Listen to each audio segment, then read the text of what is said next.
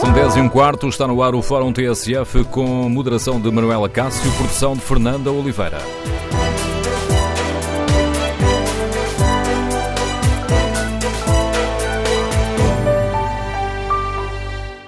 Bom dia. Neste dia em que a Ministra da Justiça foi entrevistada na manhã TSF, queremos ouvir a sua opinião sobre dois dos temas que estão a causar polémica no setor da Justiça e, de certa forma, a dividir os diversos operadores judiciais. Portugal deve avançar com a delação premiada como forma de combater mais eficazmente a criminalidade económica e financeira? E devemos ou não criminalizar o enriquecimento ilícito?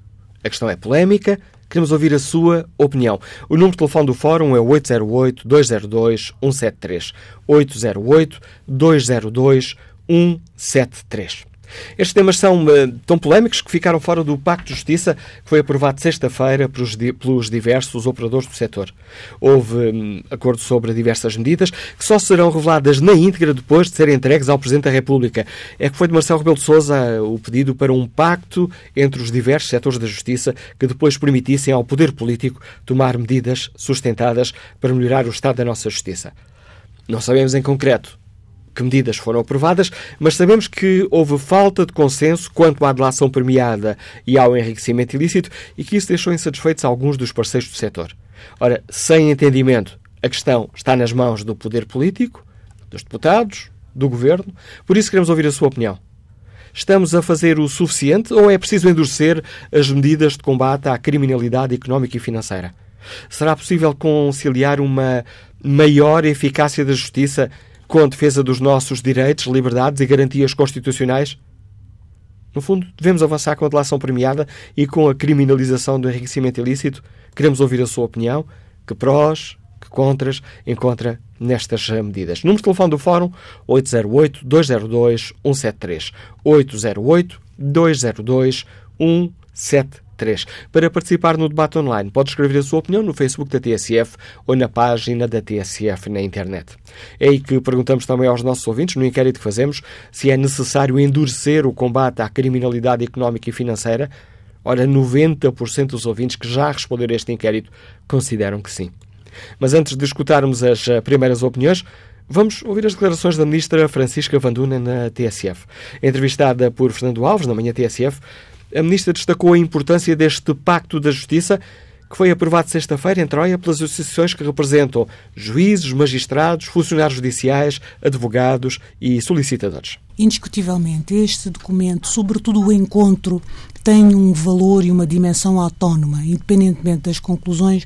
Como é óbvio, eu não conheço ainda as medidas e, sob ressalva desse desconhecimento, devo dizer que considero que a simples circunstância de representantes das pressões judiciárias se terem voltado a reunir e a encontrar para exprimirem os seus dissensos e consensos em torno de matérias que são fundamentais e que são estruturantes para a atividade judiciária e para a justiça portuguesa é em si uma circunstância apreciável e digna de relevo. É um acontecimento, sem dúvida. Se foi possível, Sra. Ministra, acordar um texto tão vasto, como aquele que presumimos estar aqui em discussão, em muitos casos até por unanimidade, ou que lemos nos jornais, o que é que explica que só agora tenha surgido a necessidade de uma conversa aprofundada entre todos os agentes da Justiça? Deixe-me voltar um bocadinho atrás. A primeira conversa dos agentes da Justiça surge no Congresso para a Justiça e para a Cidadania em 2003, que termina em dezembro de 2003, e que foi um congresso muito participado, que juntou já representantes das profissões eh, judiciárias e que atingiu conclusões notáveis. Esse congresso teve, como se recordarão também, depois sequência, obviamente já na dimensão política e político-partidária, num pacto que foi celebrado entre o Partido Socialista e o Partido Social Democrata em 2006, o Pacto para a Justiça. Mas depois disso as coisas foram-se foram -se, uh, desboroando e nós não voltamos a ter o encontro desta natureza. Mas a verdade é que a justiça precisa de reformas e que o ímpeto reformador só se mantém e só se sustém se for alimentado pelos próprios agentes do sistema e se for explicado também à sociedade civil por esses mesmos agentes do sistema. Daí a importância de hoje se retomar isso, mas eu diria que para além da importância deste encontro, dos debates que ele proporcionou, é fundamental que isto se mantenha como uma plataforma permanente de reflexão sobre as questões da justiça, de acompanhamento e de reflexão. E quanto às questões polémicas da delação premiada e da criminalização do enriquecimento ilícito, Fernando Alves perguntou à Ministra da Justiça, Francisca Van Dunem, se haverá caminho a fazer, se será possível avançar num dos terrenos mais eh, minados da nossa Justiça. Eu admito que é, não sei se é o terreno mais minado. Eu diria que é, de facto, uma área onde se suscitam grandes dificuldades. Mas é também uma área em que nos últimos anos vieram, vieram ocorrer avanços significativos. Portanto, a minha posição relativamente a essa matéria é de que nós devemos intensificar as formas possíveis de combate a essa criminalidade, assim como a outras igualmente, igualmente agressivas. Temos que combater com total determinação a comunidade económica ou financeira. Agora, devemos fazê-los com instrumentos que não gerem tensões negativas no confronto com a Constituição. Uh, o presidente do Sindicato dos Magistrados do Ministério Público, agora na, na ressaca do encontro de Troia, lamentou a falta de consenso, lá nos trabalhos de Troia, entenda-se, no que respeita ao, justamente ao combate à, à criminalidade económica a que nos vimos referindo. Perante essa falta de consenso, uh, conclui que terá de ser o poder político, ele, uh, presidente do sindicato, conclui que terá de ser o, o poder político a decidir já que, pelo lado dos agentes da Justiça, como se, como se pôde uh, confirmar, não se conseguiu esse consenso. De que modo encara a Sra. Ministra esta declaração de aparente impotência dos agentes da Justiça e o que pode o seu Ministério fazer já agora nesta matéria? Eu não penso que haja que, se revele que essa declaração signifique impotência. Isso significa apenas que não, se, não foi possível estabelecer acordos relativamente a, determinada, a, a avanços com determinada matriz. Não penso eu que não significará que não seja possível, quer no futuro, aprofundar eventualmente mecanismos de direito premial que hoje já existem. Eu quero chamar aqui a atenção: o direito premial hoje já existe no crime económico ou financeiro. Relativamente à corrupção, por exemplo, o Código, o Código Penal prevê já hoje a possibilidade de atenuação especial ou dispensa da pena em certas circunstâncias, quando o agente não só revela arrependimento ativo, como colabora na descoberta da verdade, e portanto isso já existe hoje no direito penal. Admito que seja possível aprofundar eventualmente alguns mecanismos dessa natureza, mas eu não pensaria que isto, que a circunstância de não ter chegado a acordo sobre os termos, eu não sei exatamente o que é que foi, o que é que foi debatido, não conheço o conteúdo exato dos debates, não significa que não seja possível dar passos importantes e continuar a dar passos importantes no combate ao crime económico ou financeiro. Ora, escutadas as declarações da Ministra da Justiça na manhã TSF sobre as questões que hoje debatemos no Fórum TSF, Queremos ouvir a opinião dos nossos uh, ouvintes. Portugal deve avançar com a delação uh, premiada, ou seja, uh, negociar quando um arguído num processo confessar e apresentar provas que ajudem de facto a desenvolver esse processo, premiar esse, um, esse arguído com uma redução de pena ou mesmo com a absolvição. Portugal deve avançar com a delação premiada para combatermos mais eficazmente a corrupção, a criminalidade económica e financeira? E devemos ou não avançar com outra questão polémica, a criminalização do enriquecimento ilícito? Queremos ouvir a sua opinião. Número de telefone do Fórum 808-202-173. 808-202-173. Batemos aqui Dois temas eh, polémicos ficaram fora do Pacto da Justiça aprovado sexta-feira pelos eh, diversos eh, operadores de justiça. Queremos, no Fórum TSF, ouvir a sua opinião.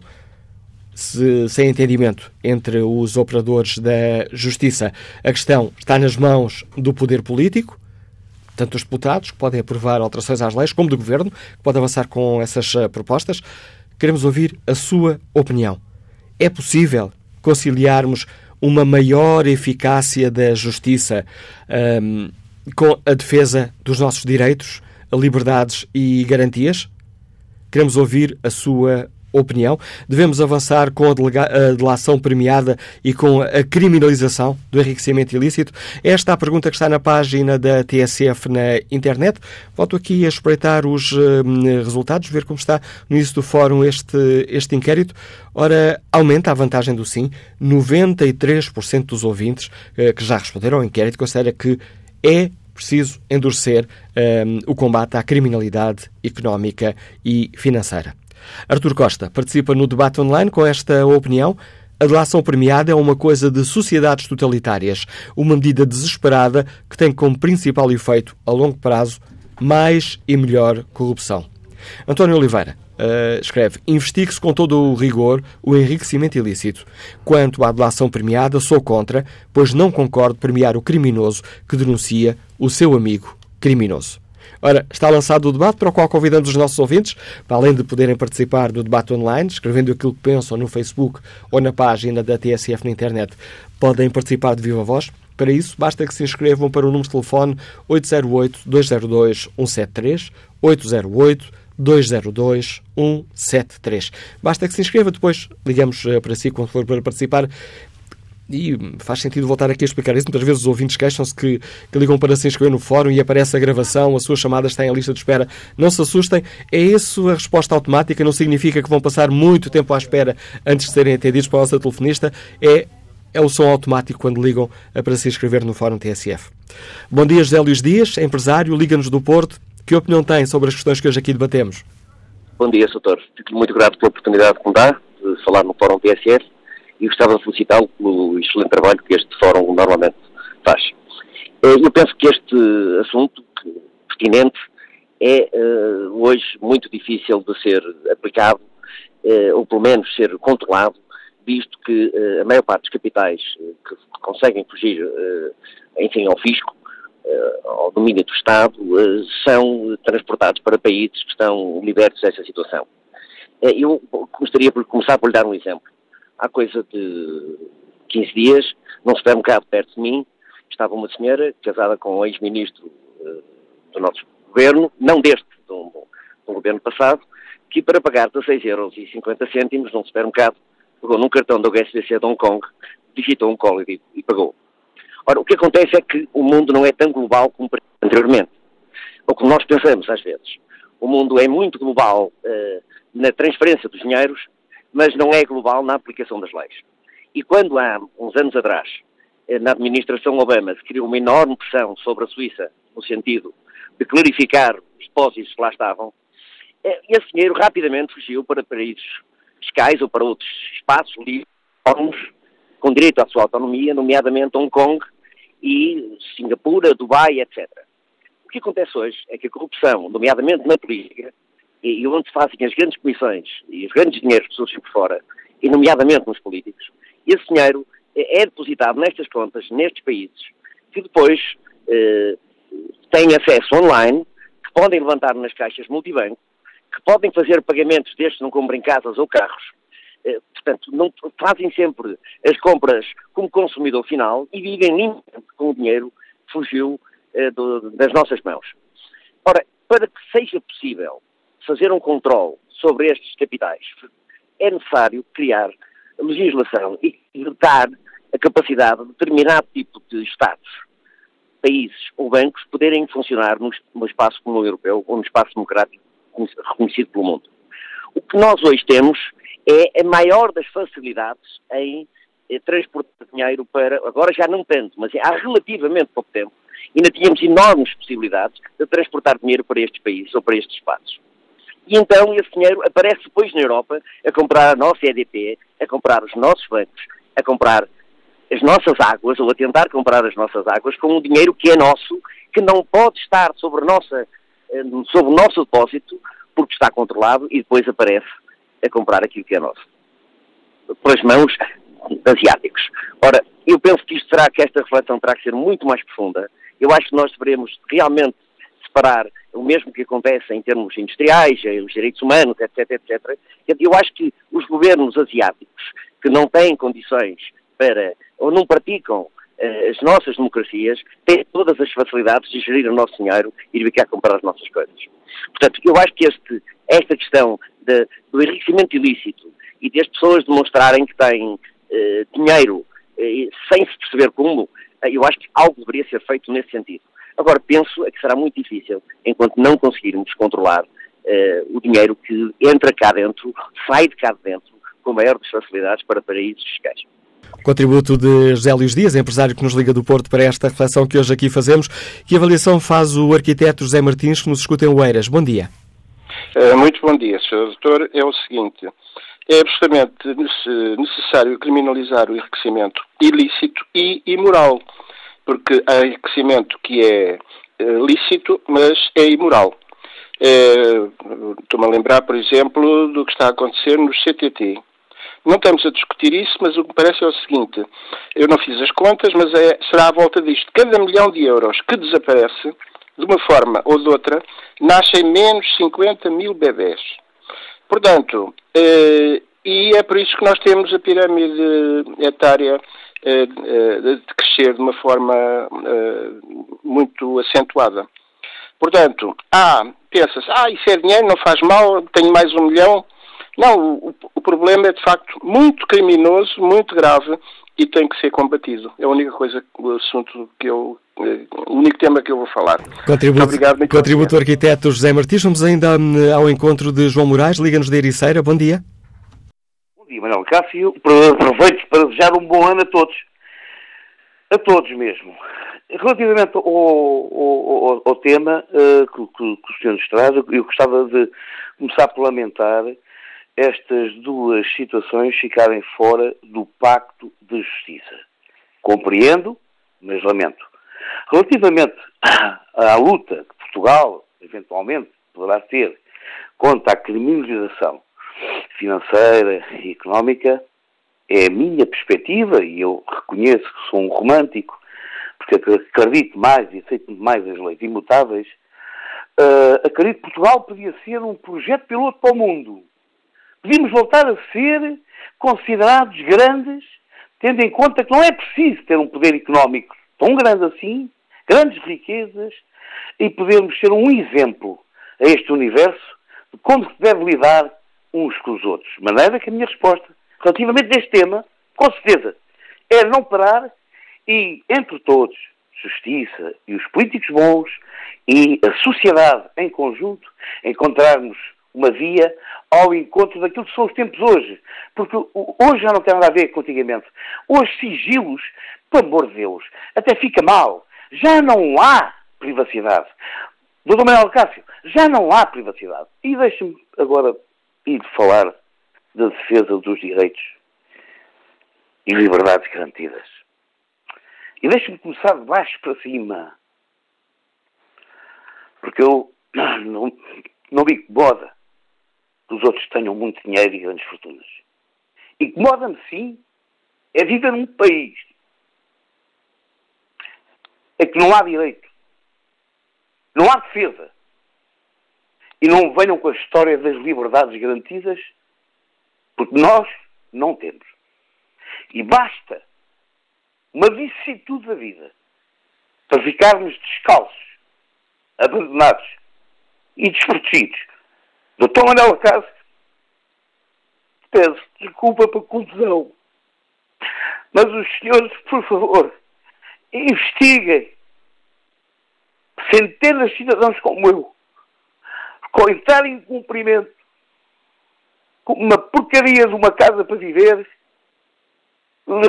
arrastaram para um abismo onde é preciso muita força para lutar contra a banca, contra os agentes de execução, contra a justiça, contra esta gente que vive e ganha muito dinheiro à pala da desgraça alheia.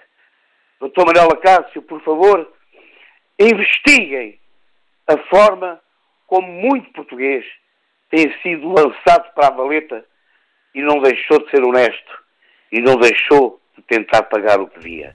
Bom dia a todos, um bom ano. Obrigado. Bom ano para si, João Moraes. Agradeço a sua participação no Fórum uh, TSF. Vamos agora ao uh, encontro uh, de, do de Presidente de, de, do Sindicato. do Presidente dos Sindicatos Magisteriais do Ministério Público. Bom dia, Sr. Procurador António Ventinhas. Bem-vindo ao Fórum TSF. No fim do, da reunião em Troia, onde chegou a acordo sobre cerca de 80 medidas para o Pacto de Justiça, o Procurador António Betinhas não escondeu algum, permita-me aqui a palavra, algum desencanto por não termos avançado mais na, no combate à criminalidade económica e financeira. Bom dia. É, é verdade, houve consenso relativamente a, a, muitas medidas, mas no que respeita a algumas mais emblemáticas que permitiriam combater de forma mais eficaz a criminalidade económico-financeira, não, não houve acordo, aliás. Eh, já era expectável que não houvesse acordo relativamente a esses dois pontos. Houve muito debate relativamente a essas matérias, mas não foi possível acordo. Aliás, eh, já, já desde há algum tempo que, que já haviam posições públicas que iam nesse sentido. Nós entendemos designadamente o aprofundamento do direito premial, que seria muito importante no combate à criminalidade económico-financeira e à criminalidade organizada, uma vez que temos conhecimento das experiências de outros países onde, onde tal acontece. No entanto, não, não houve possibilidade de chegarmos a acordo. Todas as, houve um, digamos, acordo de uma série de associações nessa matéria, mas houve outras associações que também não, digamos, não subscreveram esse acordo. Um, quanto a essa matéria, terá que ser o poder político a decidir. Terá que ser o, o poder político a tomar medidas, uma vez que não há matéria consensual para tomar, para tomar as medidas que são necessárias para combater a criminalidade económica ou financeira e, portanto, terá que ser o poder político, terá que ser o Ministério da Justiça a, a tomar as medidas que, que, são necessárias para, para combater o, o crime económico ou financeiro. Porque senão, o que nós temos neste momento é um, é um sistema que privilegia e que, digamos que, o, o, sistema, digamos, da cooperação premiada é um sistema que aqui, em termos muito simplistas para, para o auditório, para que percebam, uh, permite, uh, digamos, deixar impune ou deixar escapar o peixe miúdo uh, para apanhar o peixe graúdo, ou seja, mediante a colaboração de alguém que está na organização e tem um papel menos importante ou mais notório, que tem informações relevantes para a descoberta do criminoso, poderá impedir que essas pessoas sejam punidas de acordo com, ou, ou tenham uma punição uh, mais reduzida se colaborarem e descobrirem todo o grande esquema em que muitas vezes estão envolvidos e têm um papel meramente uh, residual. E, e, permitirá assim apanhar os, os, grandes criminosos e, portanto, quem é realmente conhecido. Ou seja, nessas grandes organizações há pessoas que têm um papel extremamente acessório, que ganham, digamos, desculpe-se a expressão, aqui para que os ouvintes percebam, uns trocos, e, e há outros que ganham uns milhões. E o que nós queremos precisamente é que essas pessoas que muitas vezes pouco, digamos, oferem com este tipo de atividade criminosa, pudessem colaborar, não ser punidas e apanhar-se os verdadeiros criminosos, aqueles que verdadeiramente conheciam com a criminalidade económica financeira. Há pouco aqui na, na manhã TSF, entrevistada pelo Fernando Alves, a Ministra da Justiça, Francisca Vanduma, uh, questionada sobre esta questão, uh, defendeu que há formas de combater esta criminalidade, mas que não criem, julgo que foi esta mesma expressão, julgo que não estar a errar, que não criem tensões com as questões constitucionais. Esta é, de facto, uma matéria complicada nesta área? Não, o, vamos lá ver, o, o direito premial já está consagrado já está consagrado em vários instrumentos legais portugueses. Portanto, o nós defendemos um aperfeiçoamento do direito premial e isso não, não colide nada com a, com a Constituição. Aliás, em momento recente, relativamente recente, foi feito mais um aprofundamento do direito uh, premial no que diz respeito às contraordenações da Comissão de Mercados de Valores Mobiliários, ou seja, para se descobrir os grandes, os grandes esquemas uh, no âmbito das transações bolsistas que existem, existe, o, o ouvinte comum sabe, vê vários filmes sobre isso na televisão, sabe que há muitos problemas eh, que envolvem transações no mercado de valores imobiliários. Existem contraordenações, de origem é coimas. E, ne, e, nessa matéria já existe, foi aprofundado o direito premial, porque tendo no âmbito e tendo no cumprimento de diretivas europeias que dizem que realmente deve avançar nesse caminho. E, portanto, o que nós defendemos é, tão só essencialmente, é um aperfeiçoamento, um aprofundamento do direito premial, ou seja, que quem colabora esteja garantido que terá uma atenuação, por exemplo, uma atenuação da pena obrigatória em audiência de julgamento, por exemplo.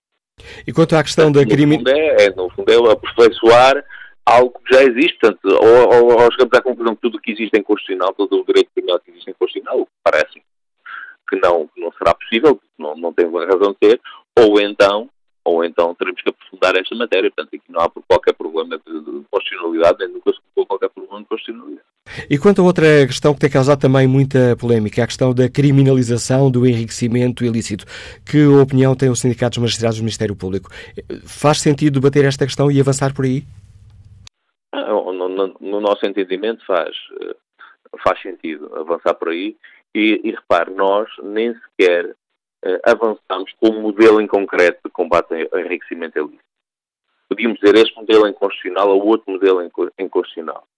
Simplesmente, uh, nem, nem sequer uh, pretende discutir esta matéria. Ou seja, não podemos dizer, seria lógico que assim, este modelo é inconstitucional, ou outro modelo é inconstitucional. O que nós verificamos, de acordo com conversas que temos tido com vários intervenientes, é que nem sequer há, digamos, disposição para debater esta matéria, nem sequer é um modelo ou uma fórmula em concreta que poderá ser constitucional. Não, digamos, não há, Portanto, é uma matéria que praticamente é uma matéria tabu, que já ninguém quer, quer discutir. Já discutiu, mas parece que atualmente ninguém quer discutir. E entende que ninguém queira discutir utilizando as suas, as suas palavras? Desculpa? E entende que, que não se queira discutir esta questão? Ou julga que estamos a cometer um erro? Não, eu, eu, eu entendo numa determinada perspectiva. Quem vê o panorama nacional e vê determinado tipo de processo e determinado casos, percebe perfeitamente que é que não se quer discutir a, a questão. É muito fácil. Basta olhar, basta olhar para pessoas que muitas vezes apuram que têm patrimónios manifestamente incompatíveis com, com, os seus rendimentos que tiveram nos últimos anos e, portanto, percebe-se perfeitamente que haja vários setores que não querem discutir esta matéria. Nomeadamente setores políticos, eh, Sr. Procurador António Ventinhas? Não, não, não. Portanto, é, os, casos, os casos estão à vista. Os casos estão à vista. Sr. Procurador, obrigado pela sua participação neste Fórum TSF. Procurador António Vitinhas é o Presidente do Sindicato dos Magistrados eh, do Ministério eh, Público. Reafirmar aqui uh, alguma insatisfação com a forma como, pelo facto de o, o, Pacto de Justiça ter deixado fora algumas medidas que para o Sindicato dos Magistrados do Ministério Público seriam essenciais para reforçarmos o combate à criminalidade económica e financeira. Queremos, estando agora estas questões polémicas nas mãos do poder político, ouvir a opinião dos nossos ouvintes Portugal deveria ou não avançar com a delação premiada? E deveríamos ou não criminalizar o enriquecimento ilícito? O número de telefone do Fórum TSF é o 808-202-173. 808-202-173. Devemos avançar com estas medidas? É possível conciliar uma maior eficácia da justiça com a defesa dos nossos direitos, liberdades e garantias constitucionais? Queremos ouvir a sua opinião. 808 202 173. Basta que se inscreva, depois ligamos para si. Bom dia, António Soares, é comerciante, escuta-nos no Porto. Que opinião tem sobre estas questões? Ora, bom dia para todos. Agora que estamos em maré de escrutinar tudo, seria importante que Portugal, Portugal inteiro soubesse, tintim por tintim, quem é que mais uma vez tenta esconder o sol com a peneira. Quem são? Têm medo de quê? Ninguém tem ilusões, isto já é velho. Não tem cura. Acabaram com aquele organismo chefiado pelo tenente coronel Costa Brás, que combatia a corrupção. Cortaram o pio ao senhor excelentíssimo senhor engenheiro João Cravinho, quando ele propunha o mesmo combate. Hoje, muita, alguém importante na sociedade, nessa dita reunião, entende-se que, que esse combate não é assim tão importante. Quase como quem diz, em Portugal, o, o, enfim, o crime compensa. É quase isso. Ontem li que, por exemplo, só no BES, 10 mil milhões não chegarão por, causa da ladruagem. E querem convencer-nos que em Portugal, afinal, não há assim tantos ladrões e que não é preciso assim tantas investigações. E ridículo, já ouvi mais documentidade aqui a falar hoje, eh, enfim, que, que, que se na dita reunião não, não entenderam, enfim, prosseguir, eh, o assunto devia ser entregue aos políticos. Isso é escandaloso. Andamos aqui de, de Caifás para Pilatos, de Pilatos para Caifás. Não, não há gente importante em Portugal, não há pessoas dignas que são absolutamente incorruptas. Temos o, exemplo do Sr. General Ramalhianes. Não há muitos ramalhianos em Portugal capazes de acudir a esta bandalheira. Nós sabemos que ao pequeno até nas cuecas tiram, por qualquer coisinha que, que enfim, ele enfim, uh, fuja, fuja isto ou fuja aquilo, tenha uma dificuldade, como há bocado aquele choroso senhor que falou da desgraça. Sabemos que, que, que, os pequenos são perseguidos, aos grandes, e acabou o último, o último senhor que falou em referir que, que, de facto, entregar isto aos políticos, perguntar aos políticos, mas são os políticos que se cobrem todos com a mesma manta, que se defendem, que, que, que denunciam uns aos outros se for necessário, dizendo, opá, se eu, for, se eu for dentro, tu também vais, olha que eu tenho muito a dizer, tu, tu põe-te à defesa. E eles intimidam-se uns aos outros, eles torneiam-se uns aos outros. Isto de facto, eh, havia de haver um, uma, uma união patriótica de gente verdadeira, mente patriótica que, que quisesse entendesse que deveria salvar Portugal. O pedido que nos deixa António Soares, comerciante dos Liga do Porto. Seguimos eh, nesta viagem pelas opiniões dos nossos ouvintes até Vila Real para escutar Fernando Esteves. Bom dia. Espera aí só um minuto. Um minuto. Já voltamos ao contacto com o Fernando Esteves. Aproveitamos este minuto para escutar Rui Ribeiro, é profissional liberal e Liga-nos Espinho. Bom dia. Bom dia, Sr. Manuel Acácio. Obrigado pela atenção e pela oportunidade que me dá de participar uma vez mais no nosso fórum. Eu gostaria de apresentar aqui um caso concreto de uma situação que, de uma e de várias situações que acontecem todos os dias em Portugal, que são eh, gerentes e administradores de empresas que não são eh, nem sócios nem acionistas e são condenados eh, a, prisão, a, a pena efetiva de prisão por não pagamento de impostos que são devidos ao Estado, nomeadamente à Segurança Social IRS e IRC. Porque existe uma lei feita pelos senhores deputados deste país em que um diretor ou um administrador de uma empresa que não é sócio, não é acionista, é responsabilizado criminalmente pelo não pagamento de impostos. E vou-lhe dar um exemplo concreto de, desta situação que eu quero aqui apresentar. Uma das câmaras mais importantes deste país, se não a mais importante, tinha uma empresa de segurança que prestava serviços nessa Câmara. Não pagou uma empresa que, única e exclusivamente, prestava serviços, onde quem trabalhava eram seguranças. E os seguranças, se não, se não receberem o ordenado, não receberiam o seu salário.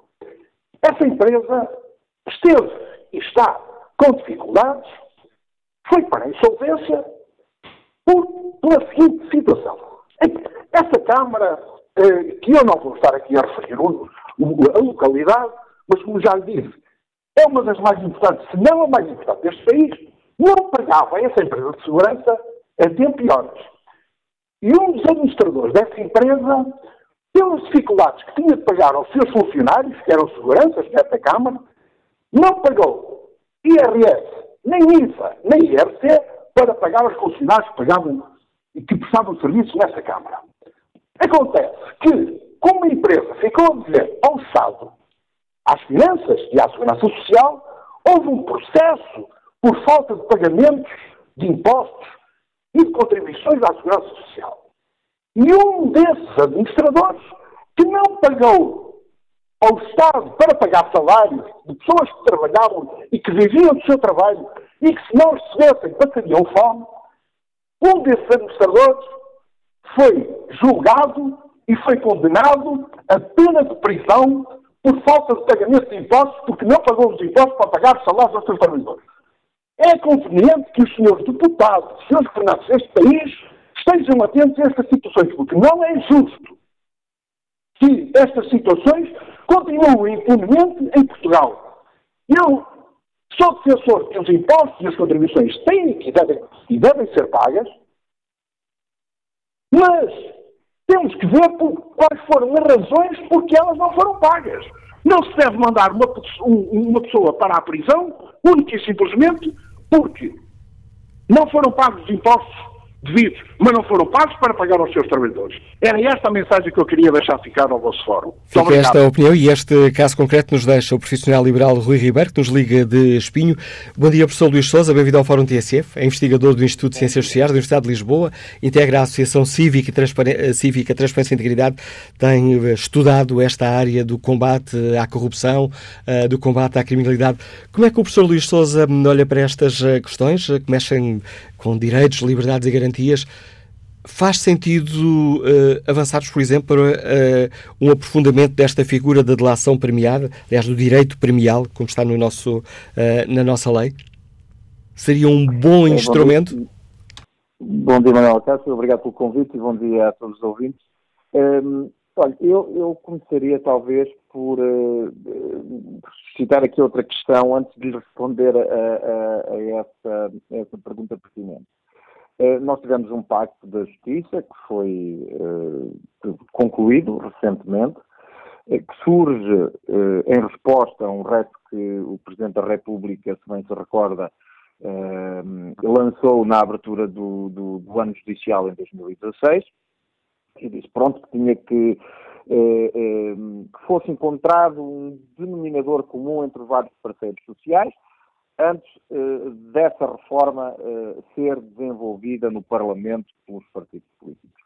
E, portanto, parece bem esta ideia do Presidente de que este processo tenha que ser um processo automático. Portanto, isto é uma, digamos que é um contributo louvável que o Presidente da República deu, uh, porém, depois a forma como as coisas decorreram é que, no meu entender, e, enquanto académico e ao mesmo tempo também enquanto ativista, eu, eu, acho que tudo isto foi discutido e celebrado de forma corporativa. E, e, e portanto, à porta fechada, sem, sem, sem ouvir, digamos, os destinatários da justiça. Uh, a sociedade civil não foi ouvida, posso dizer que a TIAC, seguramente, a Transparência e Integridade, uh, que é a representação de, da Transparency International em Portugal, não foi ouvida, sobretudo no que toca às questões uh, pertinentes que levantou, do enriquecimento ilícito, da delação premiada e outras reformas na área criminal que tenham a ver com o combate à criminalidade conexa. e, portanto, se nós não fomos ouvidos, eu parto do pressuposto provavelmente outros, uh, outras uh, instituições da sociedade civil e academia provavelmente também não foram ouvidas nesse processo. Estou-me a recordar, por exemplo, do, do Observatório para a Justiça do, do, da Universidade de Coimbra. E, e, portanto, quer dizer, isso é um bocadinho contraditório até do que o programa do governo definia em termos de medidas de aproximação da justiça aos cidadãos. Dizer, o, o, o, o, programa do governo falava que se devia apostar no acesso à informação, numa informação mais clara, mais transparente uma melhor comunicação aos destinatários da justiça. E tudo aquilo que vimos neste processo é precisamente o contrário. É, é um pacto de justiça corporativo que, que é feito um pouco à porta fechada, eh, não há no portal do governo eh, qualquer informação sobre a cimeira, Quer dizer, a Cimeira teve lugar, eu sei da comunicação social que houve 80 propostas, mas eu não sei quais são as propostas. Quem propôs o quê? Quais foram uh, uh, uh, as, as, propostas que suscitaram consenso e as que suscitaram discordância? Sabemos apenas discordância, a doação premiada e, e, e, o enriquecimento ilícito ficam de fora. Mas provavelmente há, há, uma série de outras medidas que também ficaram de fora. Portanto, era interessante ter esse, esse, processo ter sido mais divulgado, de haver um acompanhamento, um escrutínio público desse processo. E peço desculpa por tentar, a, tentar apressar o seu raciocínio, professor Luís Souza, mas restam-nos apenas aqui três minutos nesta primeira ah, parte ah, do, do, do Fórum TS. Não tem nada a pedir desculpa. Eu é que peço desculpa por ter conduzido este, esta primeira parte do, do Fórum de com pouco tempo para, para o escutarmos assim. Quanto a estas questões concretas, delação premiada, é, criminalização é, do enriquecimento é, ilícito, são armas importantes? São armas muito interessantes do ponto de vista da eficácia. Agora, a eficácia não pode ser conseguida a qualquer custo. Obviamente que isto suscita uma série de, de, de problemas e coloca em causa outros valores que também sustentam a ordem jurídica institucional. Porém, a verdade é que não se pode decidir arredar determinado tipo de soluções sem primeiro estudar, sem primeiro saber como é que elas têm sido implementadas noutras democracias, que não é apenas que é um, passa um bocadinho na comunicação social, é que parece que este tipo de medidas só existem na China e em regimes autoritários. Não é verdade. Existem também democracias, democracias bem mais antigas que a portuguesa, e, portanto, interessa saber como é que isso poderia ser conciliável com outros valores constitucionais, como a presunção de inocência uh, e uma série de outras garantias, uh, uh, e, portanto, tem que haver aqui um equilíbrio, porque também o excesso de garantismo não deve minar a efetivação da justiça neste domínio, e, portanto, não deve servir de porto de abrigo para a impunidade.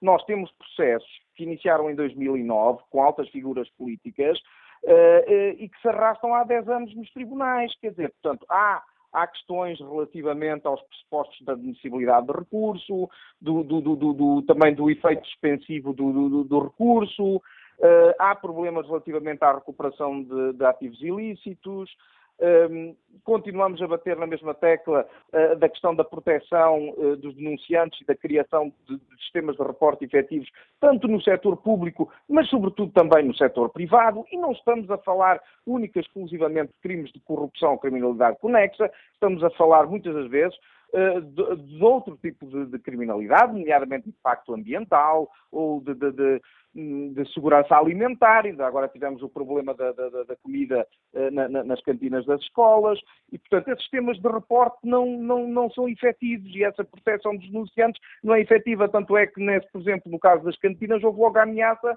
de processar o, o, os estudantes que tinham tirado fotografias de, de, de, daquelas ocorrências e que, na, em boa fé, uh, procuraram alertar os pais e a comunidade do que estava a passar. Portanto, há aqui muito trabalho que é preciso fazer, mas eu gostava que os operadores, os, os, parceiros sociais, não pensassem a reforma da justiça de forma corporativa e, de facto, tivessem aberto isto a um maior diálogo com a sociedade civil, porque deste lado também há muita gente que trabalha sobre uh, como é que tem visões e, sobre como é que a justiça deveria ser feita à luz eh, das boas práticas internacionais e, portanto, têm propostas muito interessantes, mas obviamente que se não forem ouvidos, essas propostas não chegam a, eh, a quem de direito, nomeadamente ao legislador. Professor Luís Souza, muito obrigado pelo importante contributo que trouxe ao debate que fazemos aqui no Fórum ATSF. O professor Luís, eh, Luís Souza é investigador do Instituto de Ciências Sociais da Universidade de Lisboa. Deixamos aqui mais alguns contributos para o debate que retomamos a seguir ao noticiário das 11.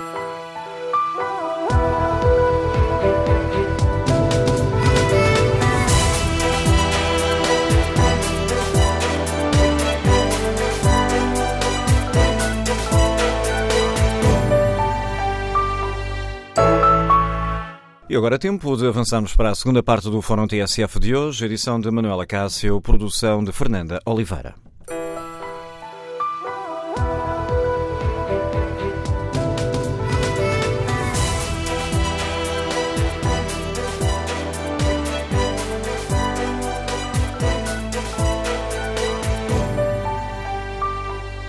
No dia em que a Ministra da Justiça deu uma entrevista à TSF, queremos ouvir a opinião dos nossos ouvintes sobre dois temas que estão a causar polémica e, de certa forma, a dividir os eh, diversos parceiros do setor judicial. Portugal deve avançar com a delação premiada? É necessário criminalizar o enriquecimento ilícito? Estas são duas das questões mais polémicas e que, eh, por isso mesmo, ficaram de fora do Pacto de Justiça que foi aprovado sexta-feira pelos diversos operadores eh, do setor, eh, que representam juízes, magistrados, funcionários judiciais, advogados e solicitadores. Este é o tema do Fórum TSF, também no debate online. Rui Rodrigues deixa-nos esta opinião. De lá ação premiada, se o balanço for entre nada se provar e entre ter uma pena leve para o delator e pesada para o outro, então vale a pena. Enriquecimento ilícito, aí é só mudar o ônus da prova, como é que tem aqueles bens com os proveitos declarados? E em vez de criminalizar, era taxar a 90% o património não justificado. Sérgio Guerreiro contribui com, para o debate online com esta opinião. Distinguir a delação premiada da colaboração premiada que existe em todos os sistemas premiais. Negociar acordos desvirtualiza o papel do Ministério Público na procura material da verdade. A pergunta essencial uh, escreve Sérgio Guerreiro. A pergunta essencial é: num Estado de Direito não ficará frágil o princípio da presunção de inocência? Creio que sim. Fernando Fernandes participa com esta opinião. Isto só revela que o cidadão comum pode ter a sua vida toda investigada com buscas domiciliares, penhoras, listas negras, enquanto os privilegiados têm que ser tratados com pinças e pedidos de autorização prévios. Quanto ao inquérito que está na página da TSF na internet, perguntamos aos nossos ouvintes se é necessário endurecer o combate à criminalidade económica e financeira. 94% dos ouvintes que já participam já responderam ao inquérito consideram que sim, é de facto necessário endurecer este combate. Vamos agora ao encontro da juíza desembargadora Manuela Palpério, é Presidente da Associação Sindical dos Juízes Portugueses. Muito bom dia, bem-vinda a este Fórum TSF. Ficou também um pouco desencantada por, uh, pergunto-lhe, por na, naquela reunião Troia não se ter avançado nestas áreas essenciais. É, não, não propriamente, não propriamente. Eu penso que, que temos aqui a, a enfatizar é o facto de termos chegado a acordo numa série uh, de questões, de cerca de 80 medidas, que foram consensualizadas por unanimidade. Nós já sabíamos que, tendo a discussão sido estabelecida entre cinco profissões uh, tão diversas dentro do judiciário que, uh, e, partindo logo do princípio que só seriam medidas que obtivessem consenso, portanto, unanimidade, essas eram as que estariam, fariam parte do pacto, nós sabíamos perfeitamente que era bastante difícil uh, chegar a entendimento sobre todas as questões, este entendimento unânime. Agora, isto não, uh, quer dizer, não, não, não tira a impressão que temos de que há coisas que merecem continuar a ser discutidas, aprofundadas, pensadas, estudadas, para, para permitir aprofundar respostas mais capazes do sistema no combate à criminalidade económica e financeira.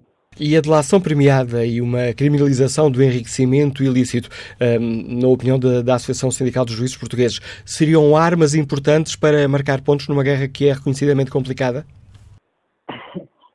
Logo, logo a delação premiada, assim, tal qual chamada, um bocadinho por, por digamos, comparando com aquilo que se, que se, passa no Brasil, nunca foi intenção discutir isso dessa forma. O que se diz é que, existindo já no nosso ordenamento jurídico, uh, portanto, um, o direito premial, que devíamos pensar em alargar a sua aplicabilidade para quem, para, para, para os crimes eh, mais de mais difícil investigação para este tipo de criminalidade financeira e, portanto, permitir que também aí eh, se pudesse instituir algum direito premial, dizendo que quem colaborasse eh, para eh, permitisse e ajudasse a investigação desse tipo de crimes pudesse ter a certeza que podia ter uma redução de pena, por hipótese, ou uma outra, um outro prémio qualquer. Portanto, na consciência de que existem estes crimes são às vezes difíceis de investigação e que mais facilmente se chegará eh, ao apuramento da verdade se quem estiver dentro da organização e se entender dizer colaborar eh, der indicações de como é que as coisas se passaram. E, portanto, como é que alguém que está numa orgânica desta decide colaborar só se efetivamente, ou, eh, ou até arrepender-se de forma e, e, dizer como é que as coisas passaram, ah, só se efetivamente tiver instituído algum prémio para essa sua colaboração. Pronto, portanto, sempre, o que nós queríamos discutir e aprofundar melhor era se era ou não de alargar a este tipo de criminalidade este direito criminal que já existe no nosso ordenamento jurídico para outros tipos de crimes. Pronto. Portanto, eh, só que, efetivamente, a comunicação social chamou-lhe de ação premiada, comparando com aquilo que se passa no Brasil, e depois foi, digamos, esta discussão bastante contaminada com, um, com aquilo, a figura e a forma como a doação é, é funciona no sistema eh, jurídico brasileiro. E não é isso, não foi isso que esteve em discussão, nem é isso eh, que nós pretendíamos instituir em Portugal. Pronto. Mas não quer dizer que isto não possa ser feito. O que quer dizer é que não se fez, não se conseguiu fazer no âmbito deste acordo, deste Pacto para a Justiça, porque efetivamente, digamos que nós tínhamos que ver qual era o caminho a seguir e perdíamos mais tempo eh, naquilo que nos divide ou se conseguíamos, de facto, consenso em áreas eh, e, portanto, trabalhar mais naquilo que eh, era mais fácil obter acordo. E outra questão que nem sequer. Peço desculpa por estar a interromper. E a outra questão é que não, nem, sequer, nem sequer, tanto quanto sabemos, pelos relatos que saíram nas, na imprensa, nem sequer Sim. chegou a ser debatida a questão da criminalização do enriquecimento ilícito. Certo, também, pois, exatamente, também relativamente a isso, percebeu-se desde o início que não haveria possibilidade de, de, de, entendimento, até porque já sabemos que, pronto, teria que ser eh, trabalhado de um modo muito mais fino, muito mais eh, para evitar eh, eh, qualquer solução que pudesse, por hipótese, contender com aquilo que constitucionalmente já está é garantido e é evidente que nunca poderíamos aceitar nenhuma posição que pusesse em causa, por exemplo, o princípio da presunção da inocência. Não é isso. Agora, pode, eventualmente, eh, imaginar-se, pensar-se, estudar-se a instituição de um, de um tipo legal uh, de crime, de enriquecimento ilícito, que não contenda, que não possa eh, contender com este princípio da presunção de inocência. Portanto, como nós vimos à partida que relativamente a esta questão não haveria, digamos, entendimento, deixou-se claro, não quer dizer que não, eu não se considero, continuo a considerar importante discutir estas matérias e, e poder vir a fazê-lo no futuro Agradeço, Sr. Juiz Desembargador Manuel Popério, mais uma vez ter aceitado o convite para participar no Fórum TSF, posição da Presidente da Associação Sindical dos Juízes Portugueses, sobre estas duas questões uh, que hoje aqui debatemos, a questão da delação premiada e da criminalização do enriquecimento uh, ilícito. O Dr. Guilherme Figueiredo é o cenário da Ordem dos Advogados. Agradeço também a sua disponibilidade. Sei que tem uma manhã muito eh, complicada. Agradeço por ter encontrado aí alguns minutos para nos ajudar a refletir sobre esta questão. Ora, olhando para aquilo que, que foi dito na imprensa, eh, foi salientado que foi um, a sua oposição, nomeadamente esta questão da delação premiada, eh, que terá também impedido aqui um consenso nesta área. Muito bom dia, antes de mais, agradecer-lhe o convite e dizer-lhes que Uh, em primeiro lugar, e para quem nos está a ouvir, dizer que foi uh, muito importante e, e, aliás, inovador a circunstância de termos chegado a um acordo em mais de 80 medidas. Isso é que me parece importante. Relativamente às duas questões, segundo, pelo menos me parece que é o que está em causa, quer da delação premiada, quer do ponto de vista do crescimento ilícito, é, é, é, enfim, eram posições conhecidas e, portanto, não estou a passar nada que não esteja já na discussão, eh, mas de facto o que estava em causa não era um modelo pré-organizado de alguma coisa que se pudesse definir diferenciada daquilo que é o próprio conceito.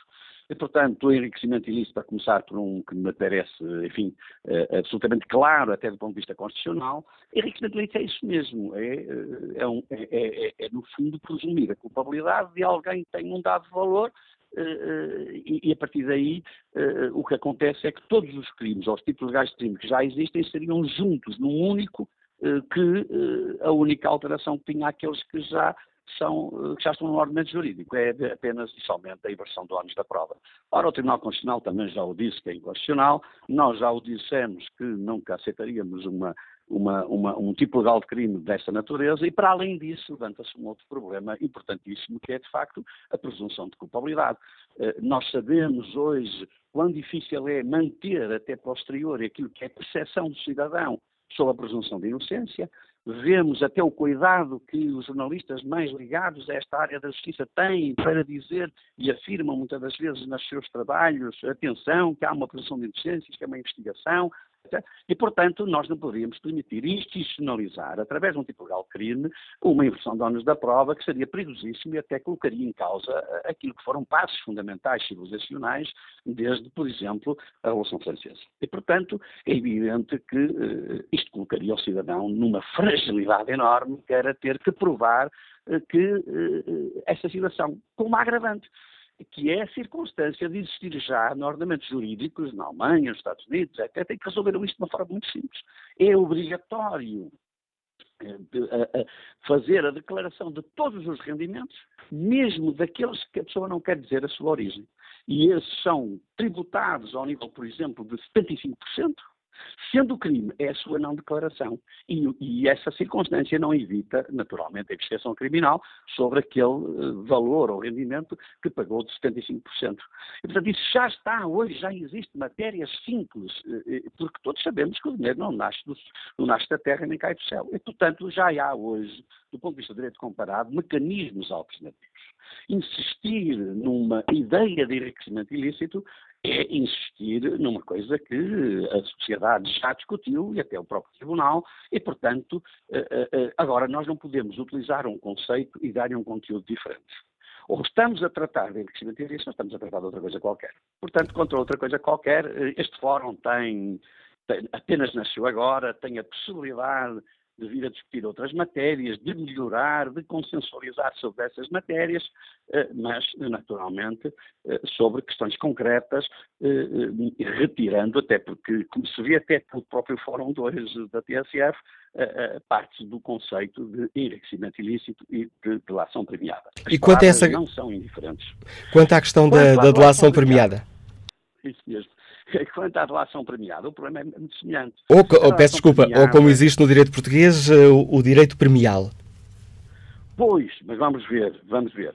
Uh, uh, uh, o direito premial ou a delação premiada, hoje as coisas estão muito confundidas. O problema que interessa saber é qual é a zona que aqui se coloca. e a zona que se coloca é saber se, por exemplo, está correto do ponto de vista até ético que se façam contratualizações. Alguém por exemplo, três pessoas cometeram um crime, um crime gravíssimo, uma delas, eh, porque eh, quer salvar a pele, eh, vai a correr contratualizar com o Ministério Público, por exemplo, que os outros dois é que são é que, que eles três fizeram isso, mas ele contratualiza às, às ocultas para poder não ser condenado. É evidente que nós não somos favoráveis a esta fórmula. Coisa diferente é aquilo que já existe. Atenuar a pena em certas circunstâncias, muito bem, há que trabalhar nisso, mas não tem nada a ver nem com delações terminadas, nem com, com, com, com, essas matérias. Tem a ver apenas com a circunstância de eh, podermos avançar no sentido de melhorar esta matéria do ponto de vista uh, da, da, daquilo que são as atenuações, uh, com, com uma, uma, um controle jurisdicional através do juiz, e, portanto, só que isso só pode ser consensualizado, como é evidente, a partir do momento que existe um texto de proposta de lei. Isto é, o que o Fórum provavelmente caminhará por aí no futuro é dizer o que nós estamos a discutir é esta redação de proposta de lei concreta. Porque a partir do momento que entramos em generalizações, o que nós estamos a fazer é abrir um postigo ou uma janela relativamente àquilo que nós fechamos a porta, que é a relação premiada no conceito que conhecemos. E, portanto, não podemos discutir generalizações, nem podemos sequer propor generalizações do género uh, somos favoráveis a, a, um direito premial. Não, porque o direito premial é muita coisa, incluindo a relação premiada. Nós podemos, no futuro, conceptualizar e, e quiçá, porventura, uh, uh, mas em concreto. E porquê? Porque, por exemplo, no caso dos advogados, eles tratam é com a liberdade do Sr. António, é com a liberdade do Sr. José, não tratam nem com estatísticas, nem de forma conceptuais, nem generalizações, nem nada. Tratam em concreto com a liberdade das pessoas. E a eficácia da investigação criminal não se pode sobrepor. Aliás, eu costumo dizer esta questão concreta. Quando nós perguntamos a um cidadão, provavelmente a um ouvinte que nos está a ouvir, se está de acordo para a investigação criminal da questão da delação premiada e que é colocando a questão da delação premiada, uma boa parte das pessoas diz, ah, mas eu acho que sim, porque é preciso prendê-los e tal. E quando nós dizemos, mas imagine que alguém vai dizer que você cometeu um crime não tendo cometido. Porquê? Porque no Brasil 70% é falso. E a pessoa diz, não, isso não, isso não. Isto é, quando toca ao próprio, isso não. Mas é o próprio, é a pessoa de carne e osso que é a pessoa que nós olhamos enquanto advogados. E é por isso que o direito, liberdades e garantias é, de facto, a trave mestra dos Estados de Direitos Democráticos. Dr. Guilherme Figueiredo. prejuízo, obviamente, daquilo que é as necessidades da investigação criminal, que não pode estar parada nem sentada, não pode, as coisas não podem ir ao colo, como é evidente. Mas, portanto, eh, eh, é possível ainda eh, como é natural, eh, irmos avançando e estamos no princípio, mas temos que sobrevalorizar é a capacidade que estas várias profissões do jurídico e judiciário conseguiram consensualizar. Há matérias mais complicadas, mais complexas, que exigem que não se, possa, não se façam nem se façam textos abertos, têm que ser textos fechados, concretos, eh, muito bem definidos, medidas as respectivas palavras, para que possamos todos caminhar no sentido daquilo que é naturalmente a justiça.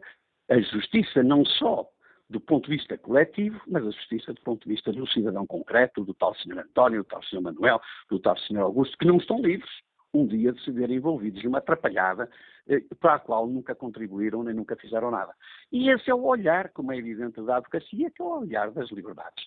Dr. Guilherme Figueiredo, muito obrigado por ter aceitado o nosso convite, ajudando-nos, deixando-nos aqui em cima desta mesa de debate mais alguns dados uh, concretos para nos ajudar a refletir sobre uma questão que uh, pode mexer com a vida de cada um de nós. Escutar uh, a opinião do bastonário da Ordem dos Advogados, vamos saber que opinião tem o empresário Mário Amaral, que está em viagem. Bom dia.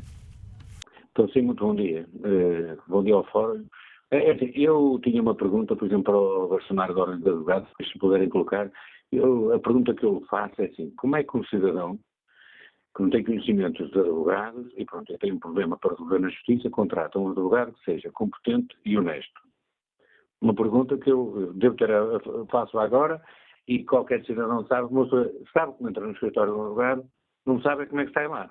Eu tenho, pronto, quase toda a gente tem a noção de que os advogados são a maior parte, desculpando o termo, podem ser muito competentes, mas são muito pouco honestos. Agora vamos a, no, no, que diz respeito à justiça. Quem é que garante, é que chama eu, eh, que um cidadão entra num tribunal que tem um julgamento justo?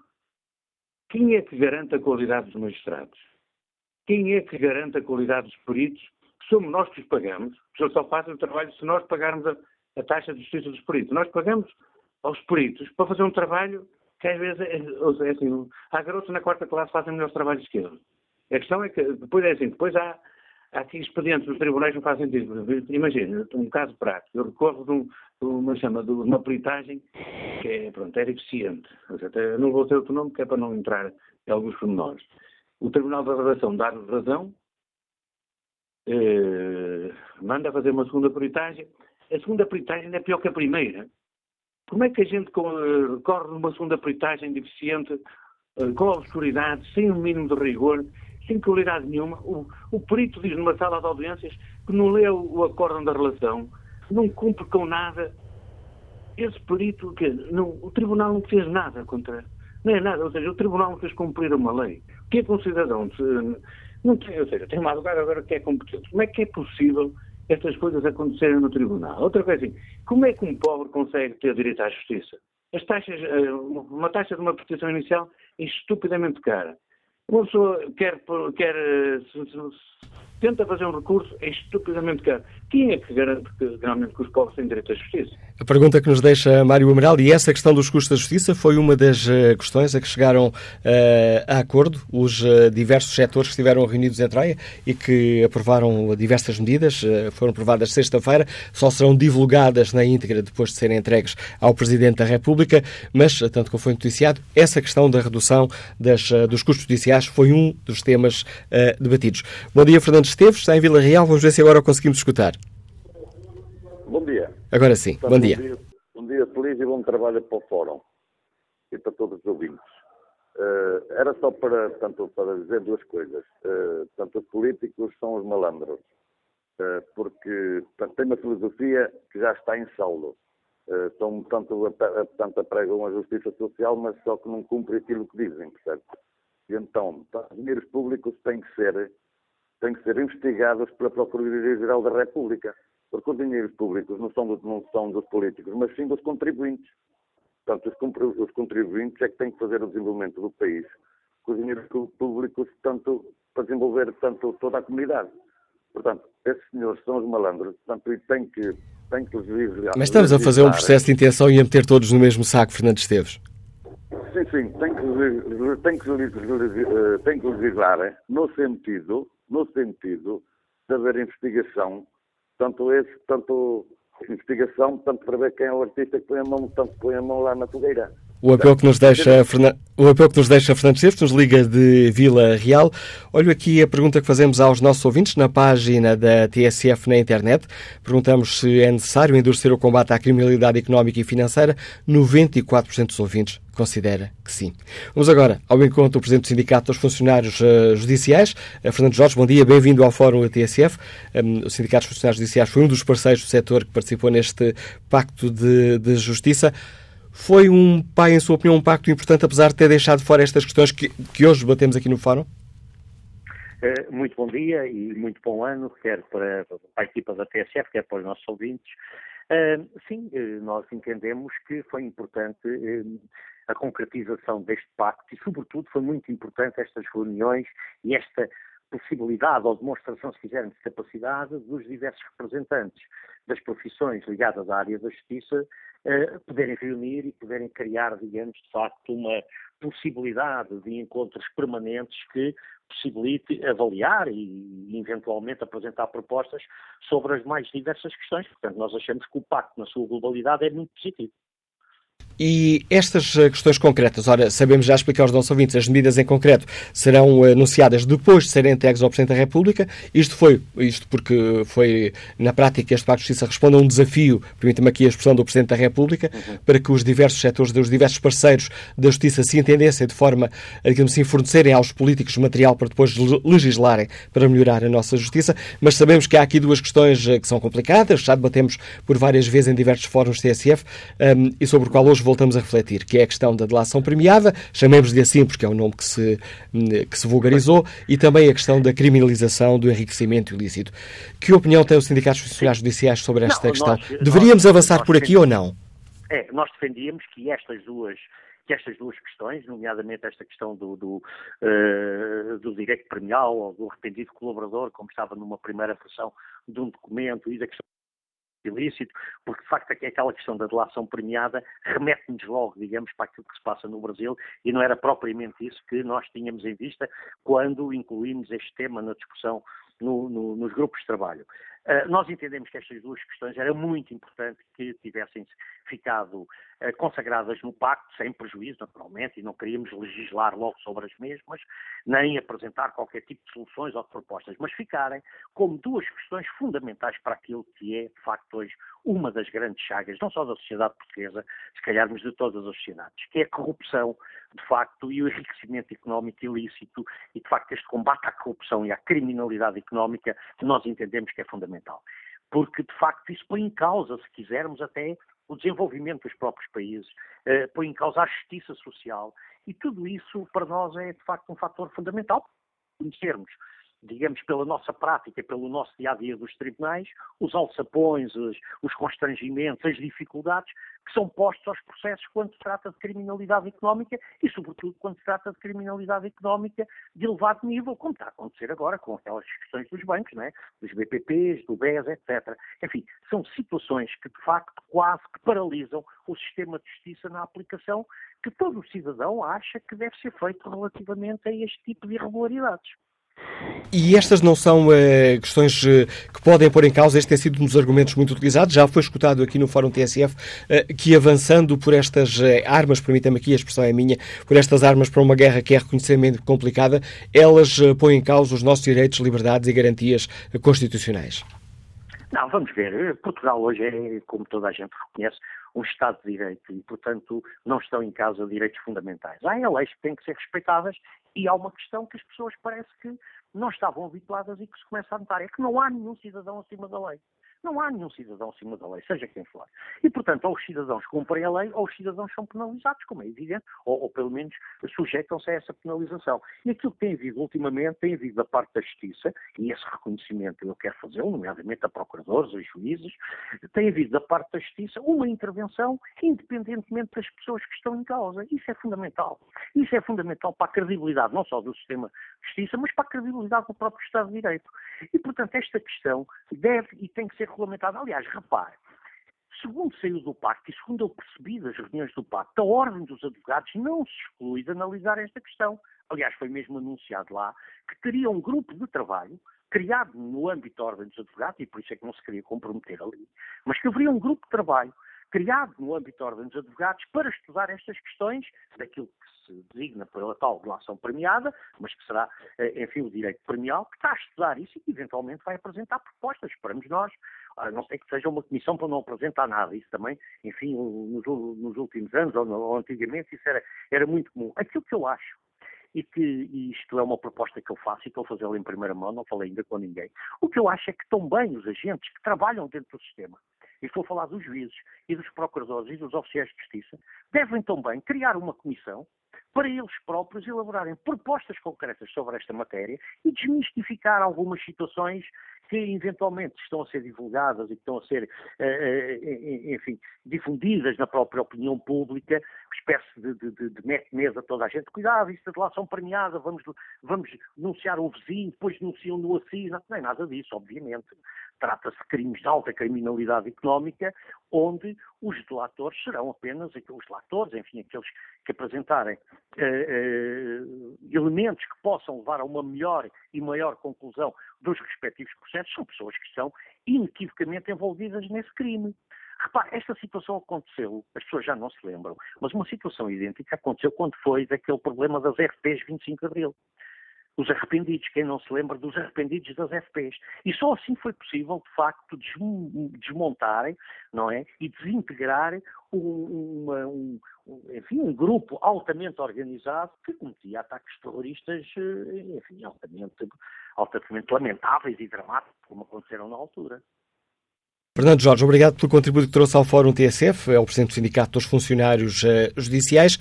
E que opinião sobre estas questões tem Marco Gonçalves, consultor imobiliário, nos escuta em Queijas. Bom dia. Bom dia, Sr. Manuela Cássio. Bom dia a todos os ouvintes da TSF. eu, eu, eu, mais do que uma opinião, eu em relação à questão da, da delação premiada, que foi, foi, o termo com que também fiquei, com que registrei essa, essa situação, eu parece-me que, tal como qualquer outra coisa, tudo o que venha promover uh, uma maior justiça e que estas, que estas situações sejam, sejam punidas, eu acho que tudo é aceitável nesta perspectiva. Em relação ao, ao enriquecimento ilícito, enriquecimento ilícito, eu fiquei com uma dúvida grande quando ouvi os vários intervenientes. E eu não estou. Uh, fiquei com esta dúvida genuinamente. É intervenientes, eu não digo os intervenientes pessoalmente, todas as classes representadas uh, se sentem completamente confortáveis para discutir uh, estas questões do enriquecimento ilícito. Soa-me um bocadinho, em algumas situações, em juízo em causa própria. Era esta a minha opinião, Sra. Cássio. Fica, agradeço a sua participação e partilhar com os nossos ouvintes a sua opinião. A opinião de Marco Gonçalves, é consultor imobiliário, está em Queijas. Próximo convidado do uh, Fórum TSF, Dr. José Miguel Júdice, foi bastonário da Ordem dos uh, Advogados. Esteve na origem do Congresso da Justiça e Cidadania em 2003, já aqui foi referido na manhã informativa da TSF eh, pela Ministra da Justiça, Francisca Van Dunem, um Congresso da Justiça e Cidadania em 2003, que depois eh, prosseguiu os trabalhos, acabou por dar origem a um pacto de justiça entre o PS e o PSD, mas que, eu julgo estar a citar bem as palavras de Francisca Van Dunem, que depois se foi hum, esboroando com o tempo. Dr. José Miguel Judice, bem-vindo a este debate. Como é que olha para este, este novo pacto de justiça uh, conseguido uh, na passada sexta-feira em Troia? É um passo positivo? Eh, deixe-me dizer que eu não pude assistir anteriormente ao, ao, debate, mas realmente não foi apenas o Congresso da Justiça a Justiça e para a cidadania, é muito importante juntar a cidadania, porque realmente sem isso não se percebe toda a lógica do que foi acordado em 2003. Seja como for, o Congresso terminou com a assinatura de um pacto para a justiça. Esse pacto para a justiça, foi aliás assinado por unanimidade por todas as profissões jurídicas que estavam nesse Congresso, eh, abordava um conjunto de assuntos que depois, é verdade, foram desenvolvidos como deve ser por quem tem legitimidade democrática para tomar decisões e que é a Assembleia da República, através de um acordo entre o PS e o PSD, é, que outros partidos de uma maneira ou de outra Seja como for, é verdade que depois disso houve uma contra-reforma que foi feita no consulado de José Sócrates, que fez recuar muitos elementos fundamentais para a defesa do Estado de Direito que foram conseguidos no Pacto da Justiça e que estavam a ser exigidos pela Ordem dos Advogados desde o primeiro Congresso da, Ordem dos Advogados, ainda no tempo da ditadura. Quanto à sua pergunta, de facto é muito importante haver este tipo de iniciativas, é muito importante tudo o que foi possível consensualizar, que eu ainda não conheço, mas também é muito importante que alguns pontos não tenham sido possíveis de consensualizar. Como é evidente, há um conjunto de ideias que a Ordem dos Advogados poderia ter apresentado, não sei se apresentou, e que não teriam o acordo dos juízes ou dos procuradores ou de O que eu quero dizer com isto é que está-se a criar uma, uma espécie de ambiente em que basicamente se diz o seguinte: os advogados deveriam ter aceitado aquilo que outras profissões pedem, porque sim, porque há um conjunto de razões que justificam que assim seja. Ora bem, há um conjunto de razões que também justificam que assim não seja. Portanto, eu acho que seria pouco saudável se, para obter a unanimidade, as profissões cedessem aspectos que são essenciais, têm a ver com a matriz dessas mesmas profissões, não por elas.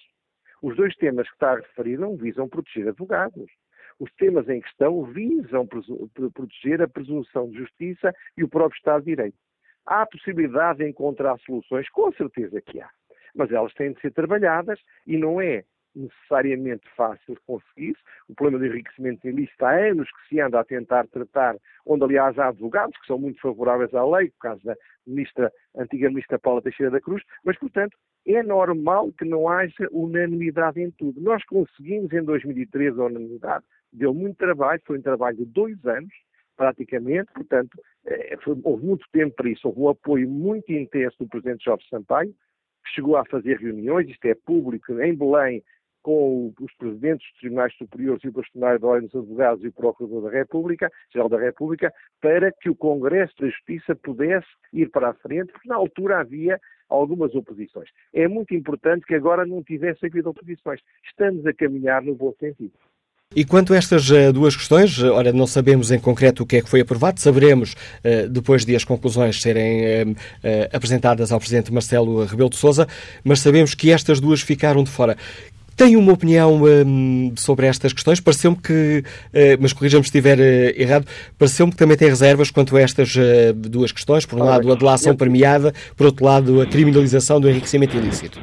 Como você diz, não sabemos o que é que foi concluído, não sabemos sequer o que é que foi apresentado, não sabemos porquê que foi recusado. É muito difícil estar a tomar posição sobre essa matéria eh, eh, sem os dados que manifestamente não possuo. Seja como for, não fugindo à pergunta, eu sou alguma coisa, é pessoa que não gosta de fugir às perguntas. A primeira questão, quanto à questão de delação premiada, estão aqui em jogo dois pontos essenciais A luta contra a criminalidade. A luta contra a criminalidade organizada e, por outro lado, a prevenção do É necessário, é necessário, nesses casos, que haja uma ponderação desses direitos ou desses deveres que são, em certa medida, contraditórios. É um trabalho muito difícil, é um trabalho de filigrana e de corte jurídico muito rigoroso. Não sou, não posso dizer seja contra a possibilidade de pessoas que se arrependeram da prática de crimes poderem contribuir para a investigação desses mesmos crimes. O que eu serei contra é contra a barganha, a negociação que leva, e está a acontecer muitas vezes, por exemplo, no Brasil, em que os principais criminosos fazem um negócio com base no qual se libertam de responsabilidades praticamente e com isso denunciam, muitas vezes sem provas suficientes, terceiros. Portanto, é um tema muito complexo. Eu não sou contrário em abstrato, sou contrário às soluções que tenho visto apresentar. Repare, há muitas coisas que as magistraturas também discordam e que seriam importantíssimas para o Estado de Direito. Era essencial que houvesse uma ventilação do sistema judicial. Isto é, que houvesse a possibilidade da entrada no sistema judicial de profissionais jurídicos que não fossem apenas oriundos do Conselho Superior da, do Centro de Estudos Judiciais. E isso é um, é um tabu, digamos assim, para os magistrados judiciais. É, é, é, irrealista levar a uma reunião para celebrar um pacto de justiça uma proposta que se sabe à partida que tem a recusa dos magistrados judiciais.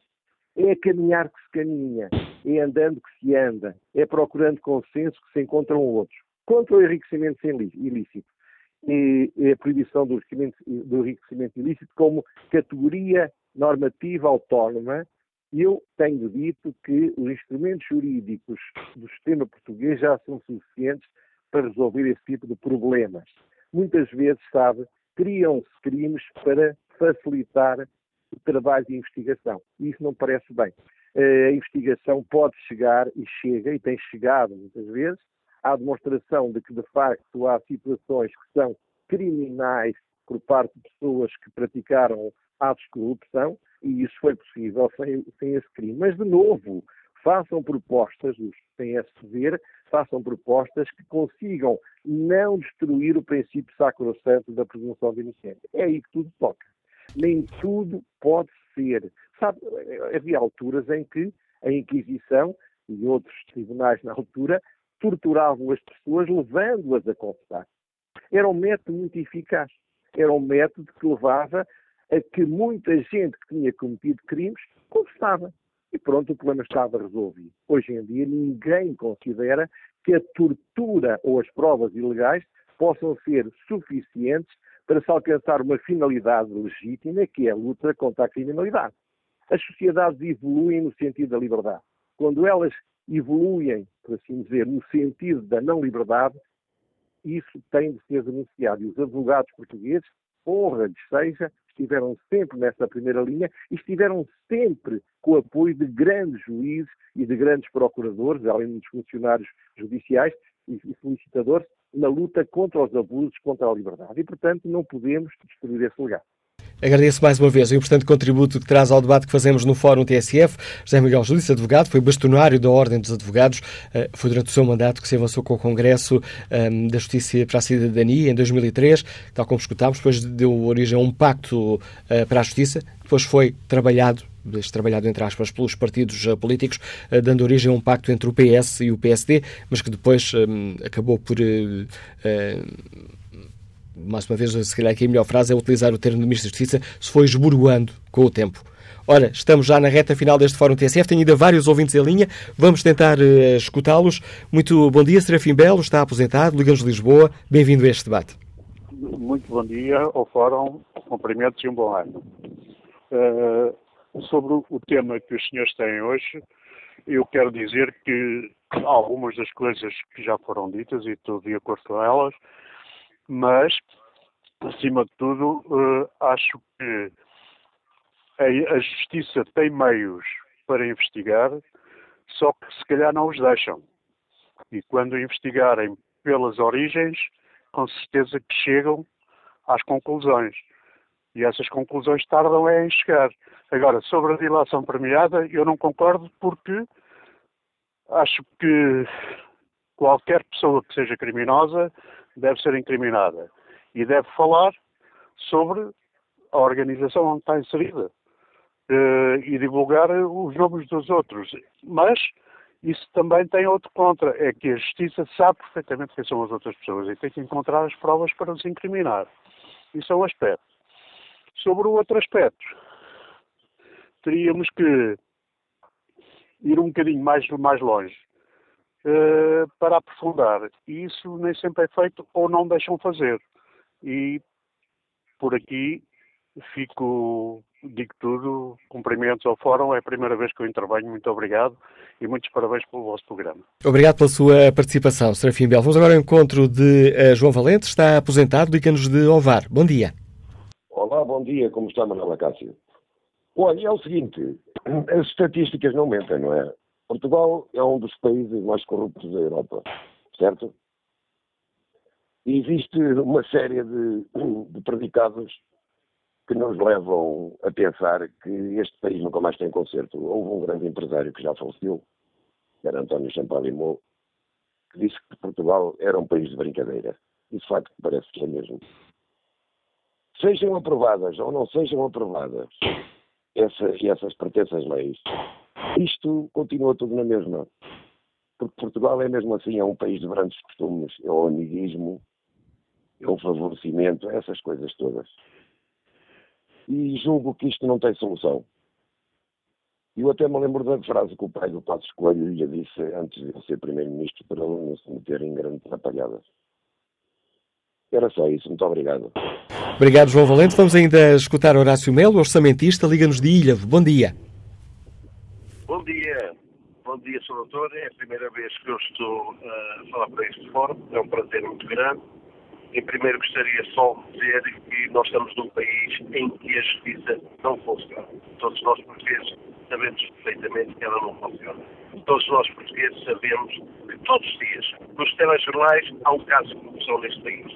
Como é que é possível um país que já não tem 10 milhões de habitantes, todos dizem ter casos destes de corrupção. Eu penso que isto é uma fábrica e que já está a fabricar e a faturar constantemente um país destes. Eu iria só contar um pequeno caso que acontece, foi o caso do Banif. Como é que é possível um Banif que tem 60% do Estado, lá em que nomeia dois administradores pelo próprio Estado, em que esses administradores dizem aos funcionários para ligar aos seus clientes, sendo que há um produto sem qualquer tipo de risco, sem qualquer tipo de risco, pelos telefones que eles fazem esses contactos aos clientes, sem qualquer tipo de risco. Tem o juro um pouco maiorzinho daquilo que lá tem o dinheiro, e as pessoas aderem a esse tipo de produto sem qualquer tipo de risco, em que depois esses próprios funcionários é que vão ao encontro dessas pessoas para assinar um termos pessoas, uns tratores no meio das terras, para poderem assinar aquilo, levar ao engano e passado 4, 5 meses o Banif encerra, pura e simplesmente, e até hoje. A Justiça nada diz, e já lá vão dois anos. Como é que é possível? Eu pergunto a este país, como é que é possível o Estado ter lá 60%, nomear dois administradores e vir enganar todos os clientes do Banif, os pobres clientes do Banif, em que só lá tem aquelas pequenas, pequenas quantias para a sua reforma, para a sua sobrevivência. E eu pergunto, dois anos se passaram, a justiça não funciona. Dois anos se passou, a justiça nada diz a ninguém. Sabe o quê, Sr. Doutor? O que estão à espera é que já há pessoas que se suicidaram. Há outras pessoas que estão mesmo a ficar sem nada. Estão à espera que haja um caso morte. Está espera que haja um caso de morte para poder explodir, vir para as televisões, vir para as rádios, vir para tudo dizer parem com isto, Deus que acabou. E é o Estado que é o culpado disto. Tinha lá 60%. Quando o Estado atua da maneira que atuou no bandido, este país está decidido. Muito obrigado, Sr. Doutor. Agradeço. Agradeço a sua participação, Horácio Melo. Um caso eh, concreto, justificar a imagem que este nosso ouvinte tem da justiça e os receios eh, que tem. E é com esta opinião que chegamos ao fim deste Fórum TSF. Importa ainda explicar aos ouvintes que convidámos o bastonário da Ordem dos Solicitadores e dos Agentes de Execução para participar neste debate. A Ordem foi um dos uh, parceiros da Justiça que participou no Pacto de Justiça, que hoje serve ponto de partida para esta reflexão, mas o convite que fizemos não foi aceito. Olho aqui, volto a olhar o debate online, ou melhor, o, o, inquérito que fazemos aos nossos ouvintes na página da TSF na internet. Perguntamos eh, se é necessário endurecer o combate à criminalidade económica e financeira. O sim vence com uma maioria esmagadora. 95% dos ouvintes considera que é de facto necessário endurecer este combate.